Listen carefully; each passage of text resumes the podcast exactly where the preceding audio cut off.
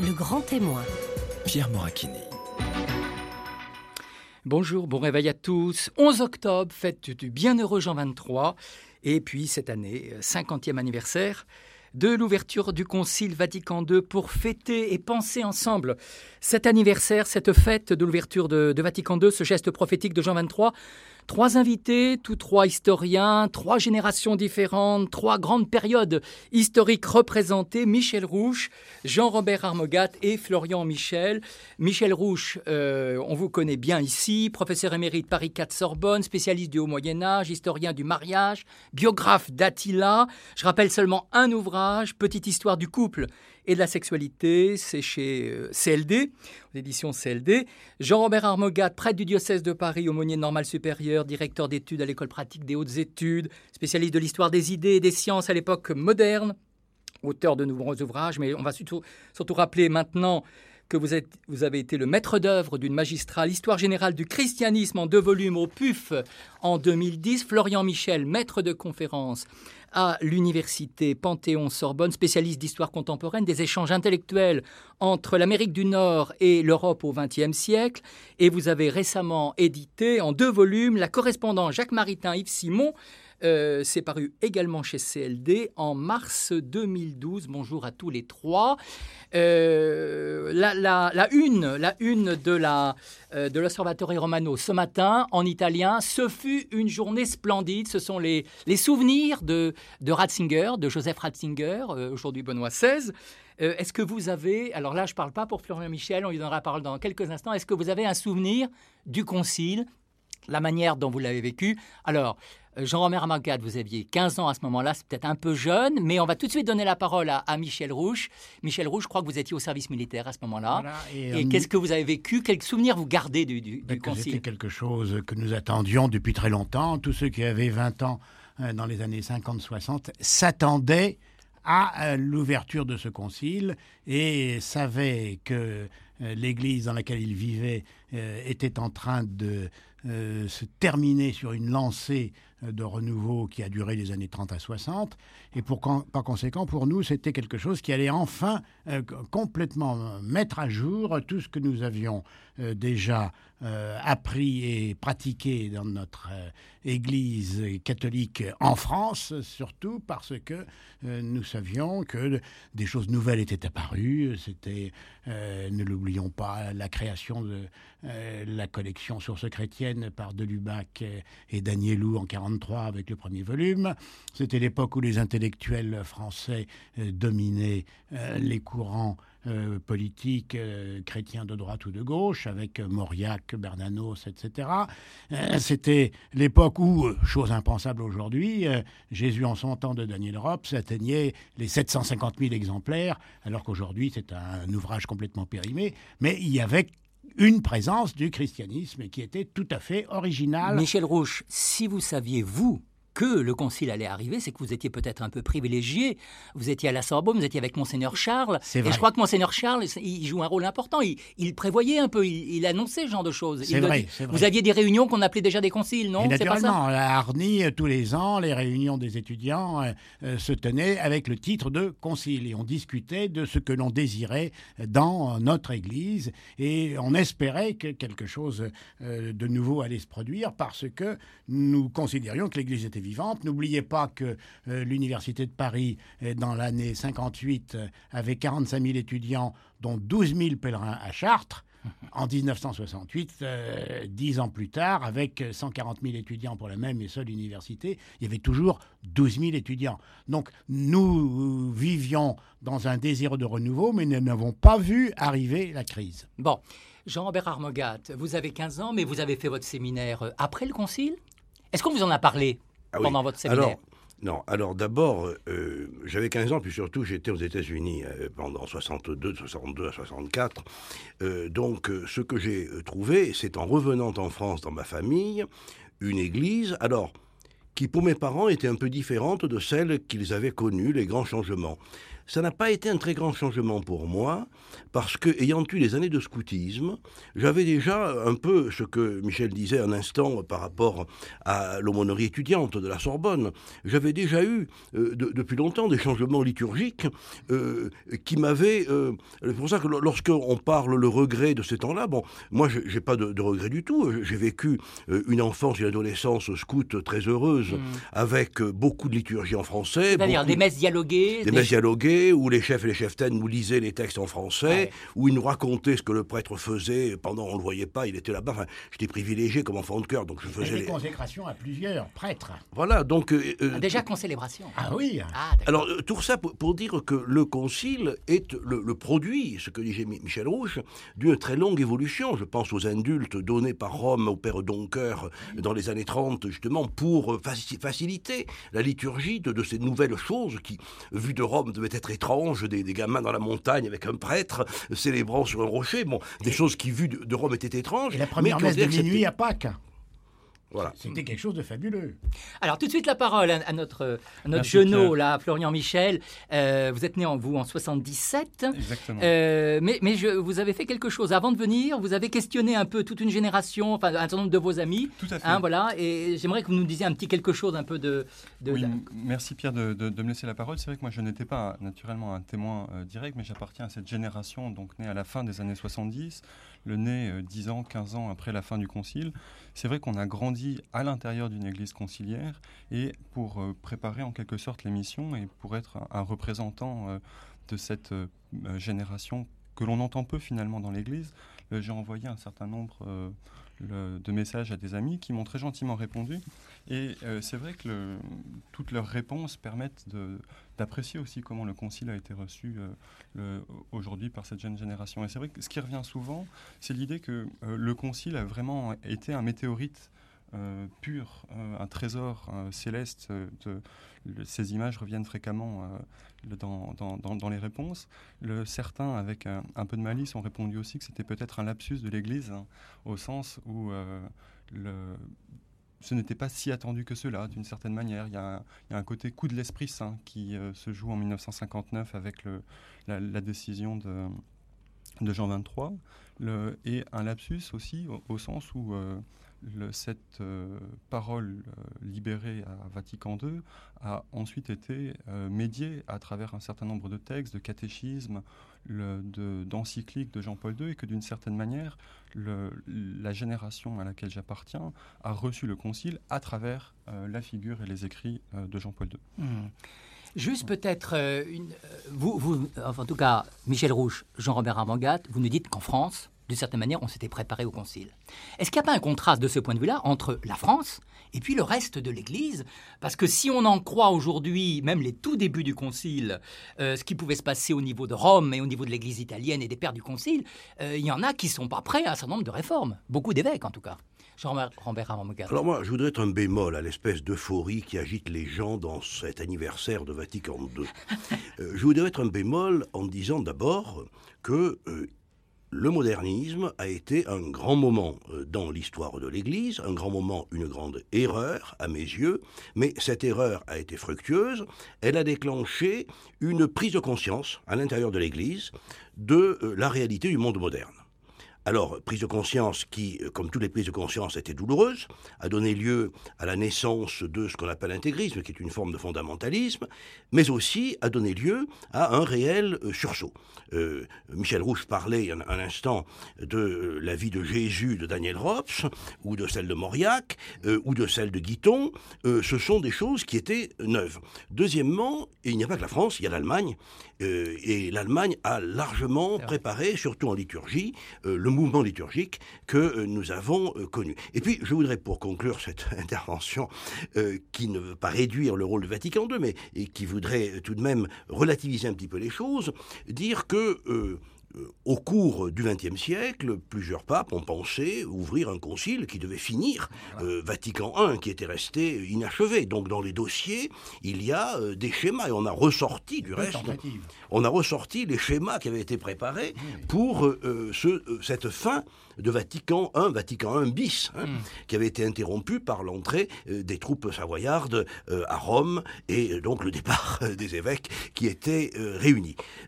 alors ce concile abouti, Vatican I, a eu des conséquences malheureuses car finalement on a voté que le texte sur la faillite pontificale et un texte sur euh, la christologie euh, qui a largement déséquilibré le fonctionnement euh, de l'Église. Il n'était plus pas question des évêques qui étaient des sortes de fonctionnaires locaux aux ordres, de la curie romaine, qu'il ne faut pas non plus diaboliser, mais qui certainement avait le tort d'être trop centralisatrice, vous le disiez, et c'est en ce sens que le Concile, j'ai récemment expliqué que l'institution du synode des évêques, annoncé par Paul VI en 65 lors du discours d'ouverture de la quatrième session, est peut-être l'héritage le plus durable euh, du Concile, c'est-à-dire ce qui est en train de se dérouler actuellement, la concertation d'évêques et de religieux, de religieuses et de laïcs du monde entier se retrouvant pour travailler avec le pape. Mmh.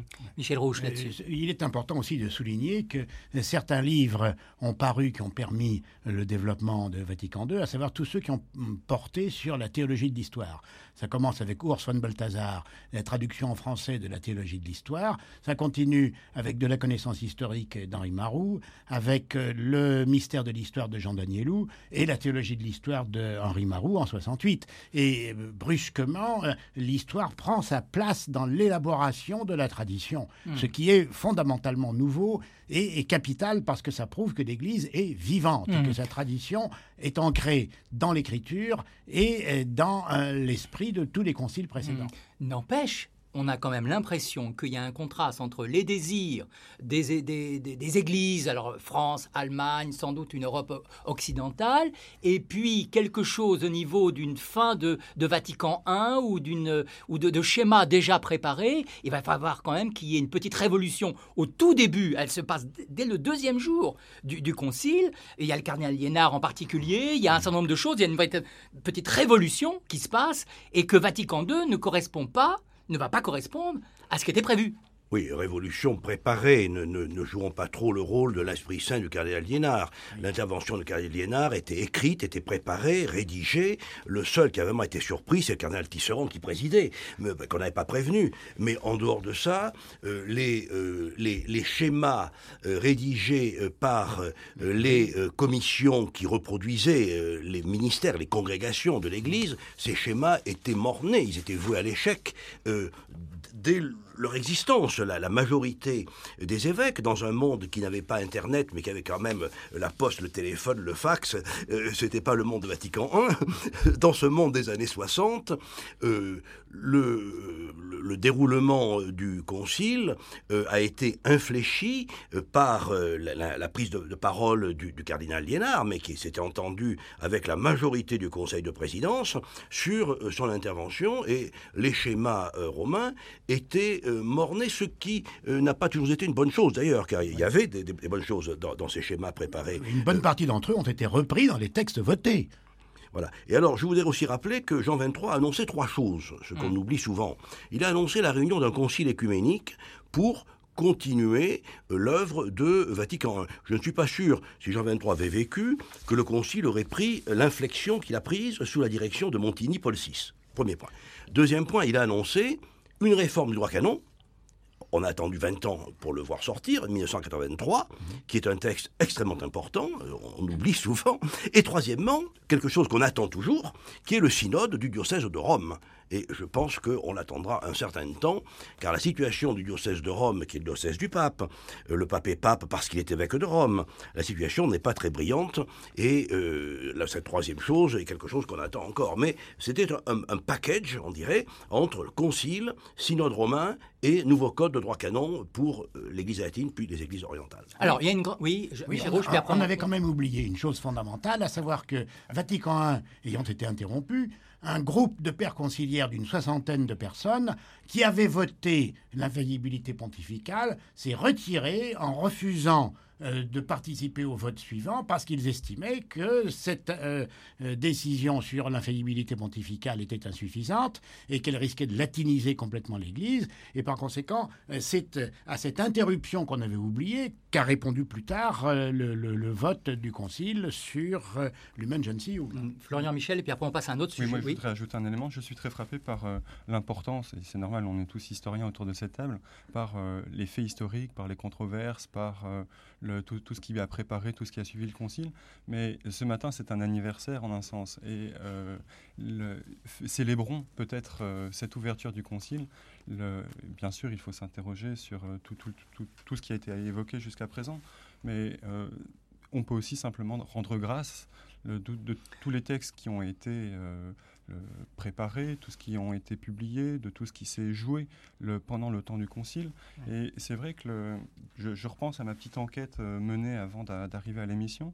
Et ce qui revient fréquemment, c'est euh, le concile comme don de l'esprit. C'est le concile comme un sacrement euh, le donné à ce monde et dont nous continuons, nous, génération de la fin des années 70, le, de, vivre et, et à ce titre-là, je, je, sens euh, un vrai désir d'assimilation de tous ces textes. alors bien sûr, euh, dans un contexte conflictuel sur le plan intellectuel, sur le plan ecclésiologique, sur le plan euh, de l'actualité médiatique, mais N'oublions pas cet anniversaire. Hum, alors c'est intéressant ce que vous dites parce que je lis Jean-Marie Guénois euh, ce matin, qui lui est à Rome, il dit le cœur n'y est pas hein, pour, le, pour cet anniversaire, le cœur n'y est pas. Bon, je sens que vous allez apporter des bémols euh, à ce que vient de dire euh, voilà, voyez, je, je suis en mode mineur, en mode mineur. J'aime bien les mineurs. Pour dire, attention, pour dire que le, euh, dans le, le, Concile a aussi révélé deux grandes ruptures dans l'Église catholique. Une rupture entre une minorité euh, qui n'a pas cessé euh, d'agir et de protester, une majorité, et une rupture entre l'Orient et l'Occident qui est apparue de façon criante. Les interventions de Maximos sont des, cris de douleur devant la latinisation d'une Église. Mais ça, ça, menaçait déjà des Vatican. Donc euh, unanimité du Concile, je veux bien, mais euh, ça a révélé euh, aussi des oppositions très fortes à l'intérieur de l'Église, qui sont peut-être des oppositions de vitalité, c'est possible, mais en tout cas ne, jouons pas trop la carte unanimisme, grand amour. Enfin, Ce n'est pas un terme que j'ai prononcé, père. Hein. J'ai pas d'unanimité. Et, et l'historien que je suis n'ignore rien du fameux le CIP, enfin donc ce Conseil international des pères, qui réunit euh, à environ 200-250 euh, le père au concile euh, et qui, qui, cherche en tant que minorité à peser sur l'écriture des textes. Mais quand on regarde la suite de l'histoire, une bonne partie de ces pères ne franchiront pas le Rubicon et ne passeront pas dans l'intégrisme. Donc il y a quand même, certes, des débats effectivement qui appartiennent à cette vitalité. Le, je n'ai pas prononcé ce, mot d'unanimité au moment du concile. tout à fait d'accord. Il y a des de la minorité qui ont voté des textes de la majorité et vice-versa. Bien sûr. Et, ce qui frappe également euh, pour la génération euh, qui, est la mienne, c'est justement, je voudrais citer euh, peut-être les propos de, l'un d'entre eux, qui dit Quand j'ai lu ces textes, je les ai trouvés profonds, évangéliques, cherchant humblement la vérité sur Dieu et sur l'homme, je dirais même prenant le risque de la vérité. J'ai d'ailleurs été assez surpris en les lisant, car je n'ai pas trouvé en eux de quoi déclencher des polémiques. Le, et c'est vrai que le même disait qu'il il avait euh, eu un peu peur d'aborder ces textes, précisément au vu des luttes qu'ils avaient euh, suscitées par le passé. Et quand on lit aujourd'hui les textes, bien sûr, on, mesure euh, tout l'apport et tout, l'effet de rupture de Vatican II, mais on est frappé, et je, suis frappé, mes amis sont frappés, par la délicatesse théologique, par une forme de, de, sens du compromis, et tenant compte précisément d'un certain nombre de reproches qui ont été faits. Alors justement, Florian, comment, comment arrive-t-on à une telle, un tel équilibre, une telle délicatesse, comme vous dites, quand on sait les débats qu'on trouve, qu'on peut lire dans d'autres types de textes, ils sont les, les, archives, les carnets du père Congar, les carnets du père André de Lubac. Alors là, qu'est-ce qu'ils se sont foutus Je veux dire, euh, euh, je veux dire, pour être resté poli, je veux dire vraiment, c'est terrible parfois les, les combats, les conflits, les. Oui. Florian Michel a parlé de compromis. Moi, quand je lis ces textes attentivement, en latin, dans un latin qui n'est pas très bon, qui est un latin de scolaire. Euh, bon, quand je lis ces textes en latin, euh, je constate qu'il y a des choses qui sont presque contradictoires, qu'on a introduit des amendements euh, qui, au chapitre 6, disent des choses différentes du chapitre 1. Euh, la constitution des Iverboom sur la révélation, qui est un texte extrêmement important, quand on le lit à la loupe, euh, révèle des faiblesses. Quand on va vérifier, Florian Michel, les citations, les références au père, on trouve des choses étranges. On trouve des pères violemment tirés dans le sens de ce que l'on voulait faire. Donc, c'est un... Alors, je parle plus librement que sur le Concile de Trente, pendant 30 euh, ans, j'ai fait ce genre euh, de, travail. Et donc, il n'y a rien d'étonnant à ce que, lorsque j'accusais les, euh, les gars du pape à Trente d'avoir pesé sur les décisions et d'avoir bricolé des textes différents de des textes qui avaient été adoptés par les pères, on retrouve des choses semblables. Cette unanimité, n'oublions pas qu'elle a été obtenue au prix d'interventions parfois quotidiennes du pape, pesant lourdement, et que des choses comme la nota previa sur euh, euh, nous, nous, nous, donne euh, des explications qui satisfont la minorité pour hmm. que le vote puisse être unanime, pour que ces grands votes, je dirais pas stalinien, mais ces grands votes à 95% d'une assemblée de 2500 membres puissent se faire, comme le pape Montigny le voulait, à une immense, une quasi-unanimité. Bon, mais la quasi-unanimité, on la paie, on la paie, vous avez prononcé le mot, on la paie par des compromis. N'empêche, conclusion de cela, c'est le mystère de l'Église finalement. C'est avec de, voilà, c'est c'est le mystère de l'Église qui est le mystère de la Passion du Christ, tout à fait. Voilà, on va marquer dans dans quelques, instants une pause et peut-être rappeler euh, qui sont nos, invités. Ce matin, euh, Florian Michel, euh, donc spécialiste d'histoire contemporaine. Hein. il a édité la, correspondance entre Yves Michel et Simon. Yves Simon, pardon. Michel, c'est lui. Voilà, c'est lui, c'est ça. et puis Jacques Maritain. qui a été présent au Concile. On aura peut-être l'occasion tout à l'heure d'en parler. Et puis Jean-Romer Amogat, Michel Rouche. Euh, dans quelques instants. On continuera à évoquer, on, évoquera un peu ce, euh, ce, serpent de mer, la question de l'herméneutique aussi de, Vatican II. Est-ce que c'est un concile de la rupture ou un concile de la continuité? Dans quelques instants, on continue à célébrer, parce qu'on n'oublie pas qu'il faut célébrer. J'oublie pas ce que vous dites, euh, Florian Michel. Célébrer cette joie, cette initiative providentielle de celui qui fut tertiaire franciscain, le bienheureux pape Jean XXIII. Le grand témoin. Pierre Moracchini. Merci Gérard Leclerc, euh, toujours en compagnie euh, de Michel Rouge, Jean-Robert Armogat, Florian Michel. Nous continuons à essayer de, décrypter euh, ce 50e anniversaire de Vatican II. Gérard Leclerc faisait allusion à ce texte sur la, liberté religieuse d'Initatis Humanae, un des textes les plus qui a suscité le plus de débats et qui continue à susciter le plus de débats, et sur lequel on peut peut-être partir euh, et se poser la question finalement Vatican II, euh, rupture ou continuité? Sur un texte comme ça, par exemple. Jean-Robert Armogat. Il faut d'abord rappeler que ce texte est un substitut pour éviter la condamnation du communisme. Bon, ça c'est le premier point. Un nombre élevé de pères voulaient un texte euh, condamnant le communisme. Euh, la majorité a pu écarter cela et a euh, compensé avec un texte positif qui est destiné à vanter d'abord la liberté religieuse des croyants dans les régimes totalitaires. Mmh.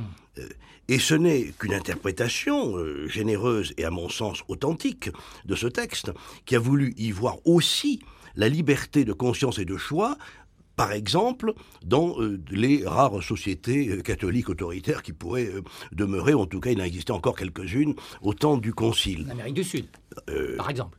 En Europe également, l'Espagne et le Portugal, à ce moment-là. donc, alors, je crois qu'il faut donc bien dire que ce texte est un texte tout à fait remarquable, euh, qui, euh, au départ, était un texte destiné à dire de manière positive la liberté des croyants dans les régimes totalitaires. Mmh. Il y a un important, je pense à un moine du Barou, qui a consacré toute une thèse de théologie qu'il a soutenue, la grégorienne, il y a quelques années, ou qui est en 10 ou 12 volumes, pour essayer de montrer la continuité entre l'enseignement de Dignitatis Humanae avec toute la tradition catholique. Ce qui veut bien dire quand même que ça peut ça peut poser problème, en tout cas à certains. Florian Michel. Oui, en effet, moi, ce qui me frappe dans ce, texte de, du, Vatican II, c'est la tempérance d'une forme de libéralisme, un, libéralisme très prudent, très tempéré, au sens où, à la fois, c'est une rupture par rapport à un refus catégorique, hein, par exemple, du 19e siècle, mais en même temps, c'est un libéralisme qui ne va pas jusqu'au bout, et heureusement, en un sens, qui nous prémunit contre un certain nombre d'excès. Mmh. Michel Rouche là-dessus J'ai surtout l'impression que ce texte a été perçu comme euh, une ouverture complètement nouvelle, étant donné que beaucoup avaient été habitués justement euh, aux deux condamnations de Midbrunner et Divini Redemptoris. Et donc c'était euh, l'ouverture d'un horizon complètement nouveau. Il s'agit plus de refuser, il s'agit d'affirmer et de montrer qu'il y a quelque chose d'original dans la liberté du Christ. Mmh. Alors justement, plus généralement, en débordant ce texte, euh, Vatican II, rupture, continuité, on sait que Benoît XVI insiste beaucoup sur cette herméneutique de la continuité dans l'histoire de la tradition. On sait que d'autres, que un certain d'historiens, et peut-être que c'est la tendance euh, d'un groupe d'historiens autour du professeur Alberigo, euh, qui est mort il y a quelques années, hein, qui, était un, qui a rassemblé toute une équipe de chercheurs, il y avait des Français là-dedans. Alberigo qui fut un des experts du cardinal Lercaro au Concile, ce qui valide tout de même ah, son intervention et qui était proche du cardinal Lercaro hmm. et donc qui a été un, un des acteurs. Mais qui représente une certaine sensibilité, comme on dit. C'est ça.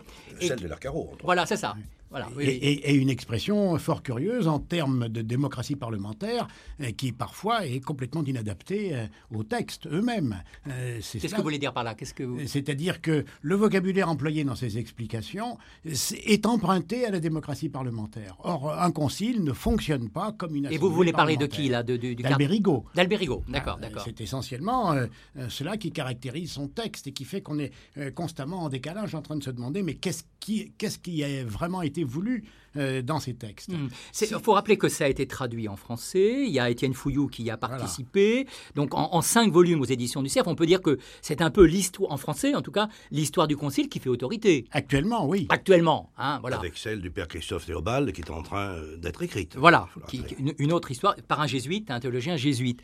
Euh, pour, prendre, pour prendre un exemple de continuité, regardons par exemple ce qui s'est passé pour la définition de l'infaillibilité.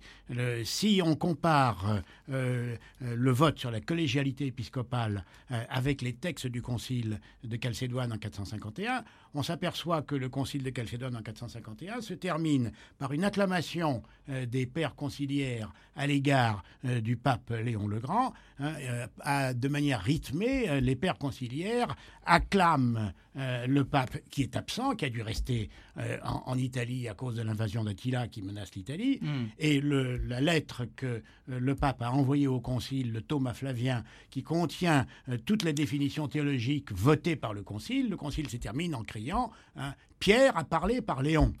Autrement dit, cette expression prouve que l'infaillibilité conciliaire, l'infaillibilité épiscopale et l'infaillibilité euh, pontificale sont C'est en germe là-bas. C'est en germe dans ces trois affirmations.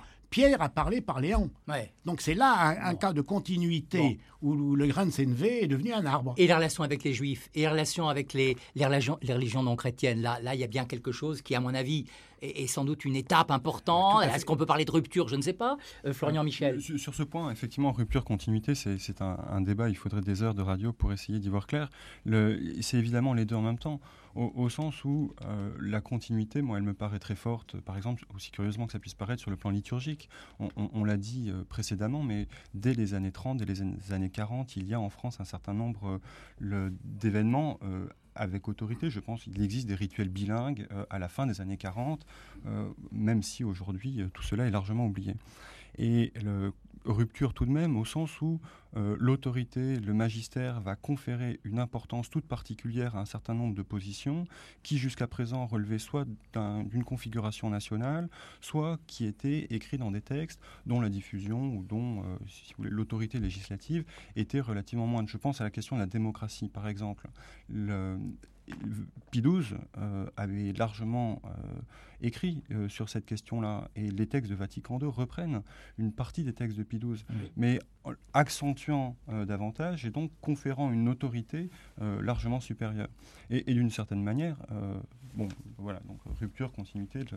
Hmm. Autre type de rupture, la rupture avec le langage juridique antérieur de Trente et de Vatican I. On abandonne le langage juridique en considérant que ce langage étant un langage d'homme, ne correspond pas authentiquement à la révélation et qu'il faut s'appuyer sur le cœur du dépôt révélé et la tradition pour justement être encore plus affirmatif et encore plus positif. Le, juridique a été considéré comme devant être abandonné.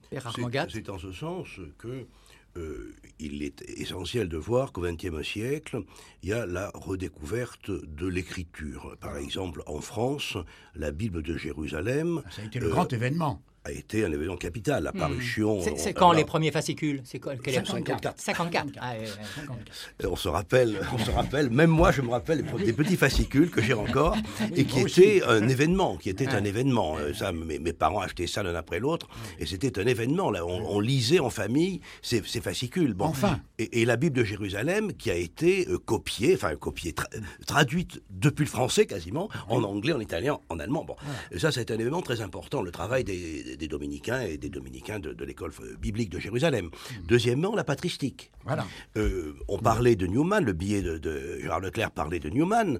Quand on va à Birmingham dans le bureau de Newman, on s'assoit dans le fauteuil de Newman et on regarde ce qu'il y en a autour. On a autour des infolios du XVIIe et du XVIIIe siècle contenant euh, les pères de l'Église, Athanase, etc. Newman travaillait, il n'avait pas mine, il n'avait pas mine, il travaillait sur les premières éditions euh, des pères de l'Église, donc dans des conditions de texte, etc., de commentaires Or, le concile survient alors que non seulement il y a eu euh, l'œuvre considérable de Migne, mais il y a eu la reprise de sources chrétiennes, la traduction, là encore, à partir du français euh, et une initiative française, euh, de, des, pères de, l'Église. Le, rôle d'un père comme Grégoire de Nice, redécouvert, Maxime le Confesseur, je pense aux travaux, bien sûr, de son Balthazar, Daniel Houd, de Lubac, d'autres. je ne voudrais pas qu'on oublie dans ce tableau tout l'effort également du renouveau thomiste, hein. le tout à fait comparable à tout ce que le père Armogade vient d'évoquer, mais euh, saint Thomas d'Aquin est réédité dans les années 30 en petits fascicules de manière bilingue, et euh, par le père de Certillange et, par les dominicains de Juvisy. Bonne aventure aussi. C'est effectivement quelque chose, je crois, de, très important. les pères Chenus, Congar, mmh, euh, le cardinal Journet, Jacques Maritain, le, qui sont à des titres divers aussi présents dans tous les débats conciliaires, le, proviennent d'une souche thomiste euh, qui, qui l'importe, à, mon sens. De le reste, Journet a été très discret, comme il était par nature, euh, mais ses livres ont été très, euh, plus influents que sa personne pendant le Concile. Ne serait-ce qu'en raison de la discrétion du cardinal que j'ai connu et qui était un homme qui n'avait pas l'exubérance de certains autres experts et qui ont laissé des journaux. oui, mais il faut surtout insister sur le fait que la grande collection Sources chrétiennes est la seule collection scientifique mondiale aujourd'hui qui est respectée à peu près partout. Elle est en train de sortir son 550e volume mm. avec euh, l'instruction des laïcs de Jonas, évêque d'Orléans. Vatican II et la France. J'aimerais qu'on y, qu'on y revienne parce que ça me paraît important. C'est quand même une époque où finalement euh, la France, les théologiens français sont très présents, les laïcs français aussi sont très présents. Quand euh, le père euh, de Lubac arrive à Rome en, 62, et même un peu avant, puisqu'il fait partie de la commission préparatoire, il est encore sous le coup, il sent bien, il rencontre des ennemis aussi à Rome. Hein, je veux dire, des gens qui l'ont condamné, et il le dit, je suis à, à table en face de, tel ou tel. En face du père Danis, en face du père Danis, qui à la Grégorienne, avait rédigé un votum euh, extrêmement euh, critique sur euh, l'œuvre de son confrère. Hein. moi, je dirais que la première chose, puisque je joue le rôle du méchant, je continue, c'est que pendant les quatre sessions, trois mois par an, les évêques n'ont pas été dans leur diocèse. Alors ça, ça a été un sentiment de libération qui n'est pas à exclure. Euh, mais peut-être je ne devrais pas le dire, puisque l'archevêque de Paris est absent pendant cinq semaines de, ce diocèse en raison du synode de la Vita Limina et de l'Assemblée de Lourdes. Mais c'est un événement dont il ne faut pas sous-estimer l'importance.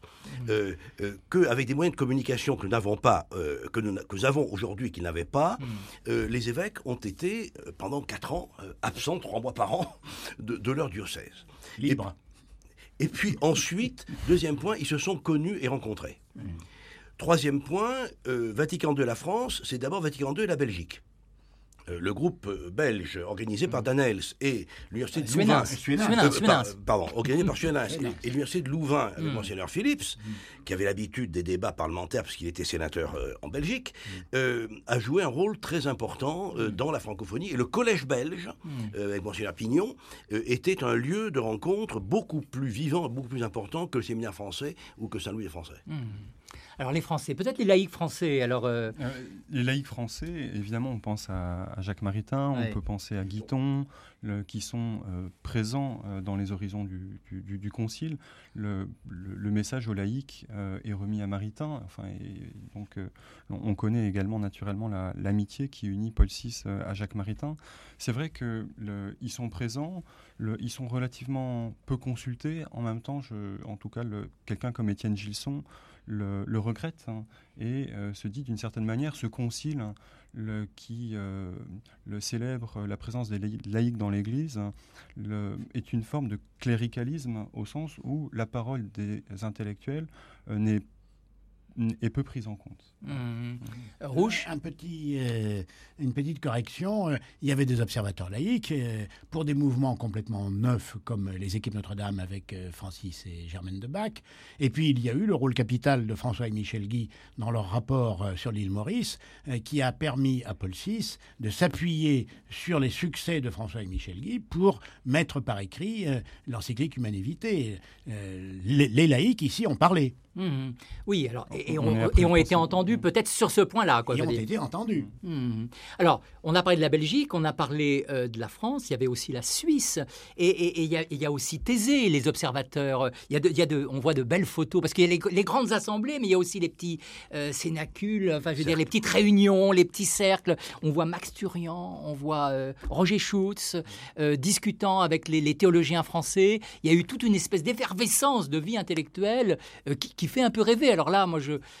Non, père euh, Armogat ah ben, Il suffit de lire en particulier le, journal d'Yves Congar, où toutes les trois pages, Yves Congar dit Je suis fatigué ce soir, je suis épuisé. Puis il écrit encore pendant cinq pages ce qu'il a fait pendant la journée. Oui, c'est ça. Mais il dit Qu'est-ce que je suis content parce que j'ai vu la télévision brésilienne, j'ai été reçu par les évêques brésiliens, on me demande partout. Mais je suis quand même bien content d'y aller, hein, je veux dire.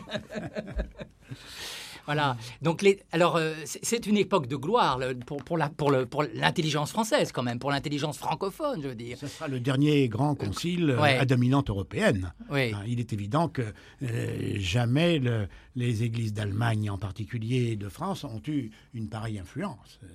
Et cela me paraît net avec en particulier l'amitié de, Paul VI pour Jacques Maritain. C'est quelque chose euh, qui n'avait pas eu lieu auparavant. Euh, mais euh, nous avons vraiment affaire à une affirmation de, de, continuité dans l'innovation. Hmm. Juste une dernière question, un dernier petit thème que je voudrais aborder avec vous. Le concile, c'est quoi? C'est uniquement les textes? Et il faut revenir uniquement à ces textes et s'arrêter là? Ou est-ce que c'est les textes et leur interprétation, et si ce qui s'est passé plus tard et ensuite. Je prends un petit exemple. L'esprit d'assises, les rencontres d'assises, est-ce que c'est Vatican II, ça? Dans, ses conséquences, hein, je veux dire. Est-ce que c'est Vatican II ou est-ce qu'on peut se dire c'est pas Vatican II moi, je dirais juste que l'Église a la grande chance en 50 ans d'avoir à sa tête euh, des papes qui ont participé au Concile. Et, grâce au jeune âge et à la longévité euh, de Benoît XVI, euh, nous, avons à la tête de l'Église quelqu'un qui, il y a 50 ans, était déjà actif à l'intérieur du Concile, comme l'était le, le, jeune évêque Wojtyła. Hmm. Et donc ça... on vous dit justement que Benoît XVI, aujourd'hui, c'est pas du tout le même que Ratzinger au moment du Concile. Il y a un contraste entre les deux. Ça se dit, ça. C'est pas sûr. Bah, c'est peut-être pas sûr, mais enfin, se dire, ça se dit. Moi, je, crois qu'il faut pas, euh, il ne faut pas penser que les gens, euh, en évoluant et en vieillissant, ne sont plus les euh, mêmes. Voilà, n'est-ce pas, Michel Rouge? Ben, Vous êtes toujours le même. Depuis que je vous connais, vous êtes toujours le même, Michel. Voilà. Donc, je, pense qu'il ne faut pas. Le, quand on lit les textes, les interventions, les préparations de Joseph Ratzinger, et qu'on continue à lire ce qu'il a continué d'écrire jusqu'à son livre sur Jésus, hmm. alors bien sûr, les textes signé de son nom en tant que préfet à la congrégation de la doctrine de la foi, le Saint-Office, étaient souvent des textes collectifs, euh, retravaillés. Qui, euh, ce n'est pas son style, ce sont des, textes officiels euh, qu'il signait, qu'il lisait, je suppose. Mmh. Bon, mais je pense que l'interprétation, et en particulier l'interprétation que le pape, par son magistère, donne du Concile, qui est dans la grande tradition de l'Église, Michel Rouge le rappelait pour Léon à Cacédoine, mmh. c'est quelque chose qui doit être aujourd'hui reconnu. Mmh. Vos réponses à ces questions, Florian Jean-Michel Vatican II est toujours Michel vivant. Rouge, d'accord. et ces textes ont tellement peu été étudiés que plus on, commence enfin à les lire, plus on s'aperçoit qu'ils renouvellent beaucoup de choses. Par conséquent, c'est une invitation à une lecture des textes que cet anniversaire nous, nous, nous lance. On est obligé maintenant de se coller à la lecture des textes, car Vatican II a été très peu lu. Il faut l'affirmer et réclamer une lecture de plus en plus profonde. Qui a lu les, les 13 volumes euh, de textes votés? Bon, ça fait de la lecture. Florian Michel, vous avez la conclusion, la jeune génération, la conclusion. en, effet, moi, ce qui me frappe dans, ces débats, la question de, Benoît XVI, Ratzinger, elle est souvent posée. Le, moi, ce qui me frappe, c'est la continuité, finalement. Quand on regarde les textes de 1964-65 qui sont publiés dans la documentation catholique, on retrouve vraiment les intuitions du Saint-Père euh, d'aujourd'hui. Et effectivement, quant à Vatican II, je dois dire, euh, mais à culpa, j'ai pas lu les 13 volumes de mais vous allez le faire en sortant. effectivement, je, le ferai. Mais naturellement, euh, toute cette réception, elle, se traduit euh, par les actes des, des, souverains pontifs de ces 50 dernières années. Merci à tous les trois. Merci au bienheureux pape Jean XXIII. Merci